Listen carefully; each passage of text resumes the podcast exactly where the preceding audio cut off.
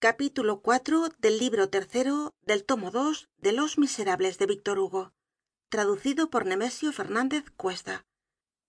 Capítulo iv entrada de una muñeca en escena.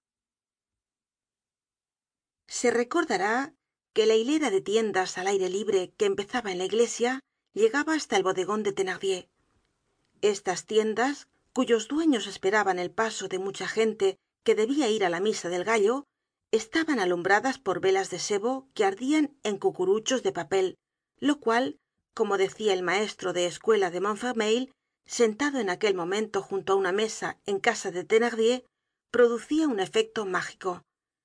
En cambio no se veía una estrella en el cielo. La última de estas barracas situada precisamente frente á la puerta de los thenardier era una tienda de juguetes toda relumbrante de oropeles de abalorios y de magníficas cosas de hoja de lata. En primera línea y delante de todo había puesto el tendero sobre un fondo de servilletas blancas una inmensa muñeca de cerca de dos pies de altura vestida con un traje de crespon color de rosa adornada de espigas de oro en la cabeza y con pelo verdadero y ojos de esmalte. Esta maravilla había sido durante todo el día objeto de admiracion para los mirones de menos de diez años sin que se hubiese hallado en montfermeil una madre bastante rica ó bastante pródiga para comprársela á su hija. Eponina y azelma habían pasado horas enteras contemplándola y hasta la misma cosette aunque es cierto que furtivamente se había atrevido á mirarla. En el momento en que cosette salió con su cubo en la mano por sombría y abrumada que estuviera no pudo menos de alzar la vista hacia la prodigiosa muñeca hacia la señora como la llamaba. La pobre niña se quedó petrificada. No había visto aún tan de cerca como entonces la muñeca. Toda la tienda le parecia un palacio. La muñeca no era una muñeca era una vision era la alegría el esplendor la riqueza la dicha que aparecian con una especie de brillo quimérico ante aquel pequeño ser relegado tan profundamente á una miseria fúnebre y fría.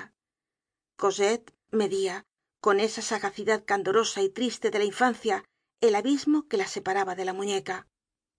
Se decia que era preciso ser reina ó á lo menos princesa para tener una cosa así. Consideraba el bello vestido color de rosa los magníficos cabellos alisados y decia para sí qué feliz debe ser esa muñeca sus ojos no podian separarse de aquella tienda fantástica. Cuanto mas miraba mas se deslumbraba. Creia estar viendo el paraíso.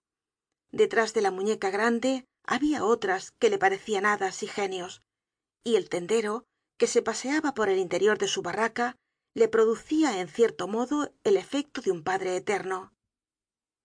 En esta adoracion lo olvidó todo hasta la comision que la habian encargado. De pronto la bronca voz de la thenardier la hizo volver en sí. Cómo bribonzuela no te has ido todavía espera allá voy yo ya te compondré. Qué tienes tú que hacer ahí la thenardier había echado una mirada hacia la calle y había visto á cosette en éxtasis.